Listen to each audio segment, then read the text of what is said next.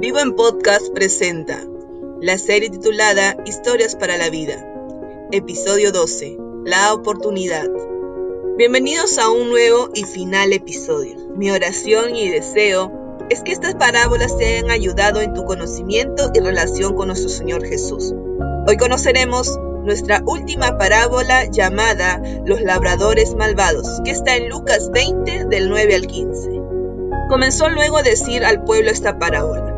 Un hombre plantó una viña, la arrendó a labradores y se ausentó por mucho tiempo. Y a su tiempo envió un siervo a los labradores, para que le diesen del fruto de la viña. Pero los labradores le golpearon y le enviaron con las manos vacías. Volvió a enviar otro siervo, mas ellos a este también, golpeado y afrentado, le enviaron con las manos vacías. Volvió a enviar un tercer siervo mas ellos también a este echaron fuera, herido. Entonces el señor de la viña dijo, ¿qué haré? Enviaré a mi hijo amado, quizá cuando lo vean a él le tendrán respeto. Mas los labradores al verle discutían entre sí diciendo, Ese es el heredero, venid, matémosle, para que la heredad sea nuestra. Y le echaron fuera de la viña y le mataron. ¿Qué pues les hará el señor de la viña?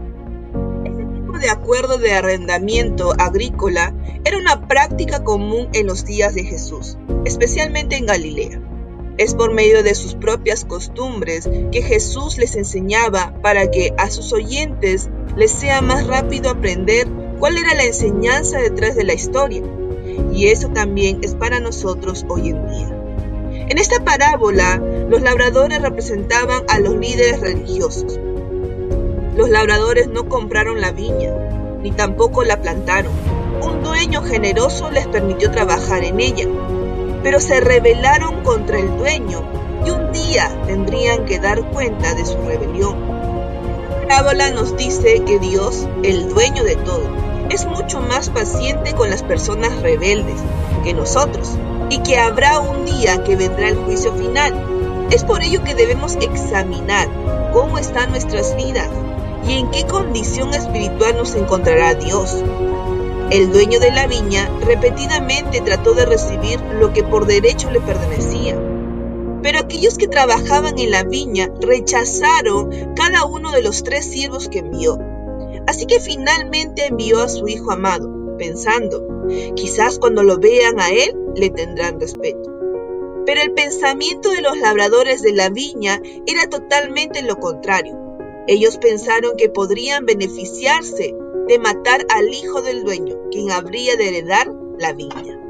Es bastante obvio que en esta parábola Jesús manifiesta que Él es el Hijo de Dios y que sabía que lo matarían pronto. El mensaje central de esta parábola es el amor de Dios por su pueblo.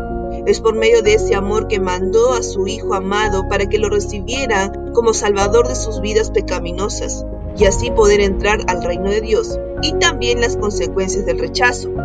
Aunque esta parábola fue dada a los principales sacerdotes, los escribas, los ancianos y la mayoría del pueblo de Israel por el rechazo al Mesías, también tiene una aplicación directa para nosotros, pues dice que esa nación malvada será quitada para poner una nación que produzca fruto y que son todas aquellas personas, tanto judías y no judías, que reconocen a Jesús como el único Salvador y Señor de sus vidas, para que sus pecados sean perdonados por medio del arrepentimiento y den el fruto que Él quiere que demos en el Espíritu Santo para la gloria de Dios.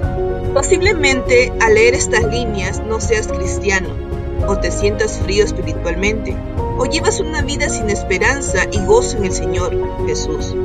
Vas a la iglesia y sientes lo mismo todos los días, e inclusive no te sientes tan pecador Déjame decirte que con Jesús tenemos victoria.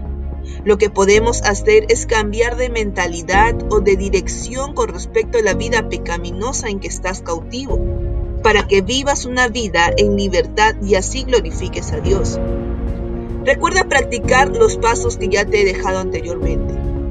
Ora a Dios, lee la Biblia, practícala y verás que producirás buenos frutos.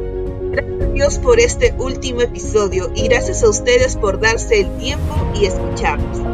Si ha sido de bendición para tu vida, lo puede ser también para otros. Te animamos a compartirlo con tus amigos y familiares. Gracias por ayudarnos a compartir la vida nueva que Dios ofrece en Cristo Jesús. Vivan Podcast presentó La Oportunidad, episodio 12. Esta es una producción de Vivo, comunidad de jóvenes. Que el Señor te bendiga.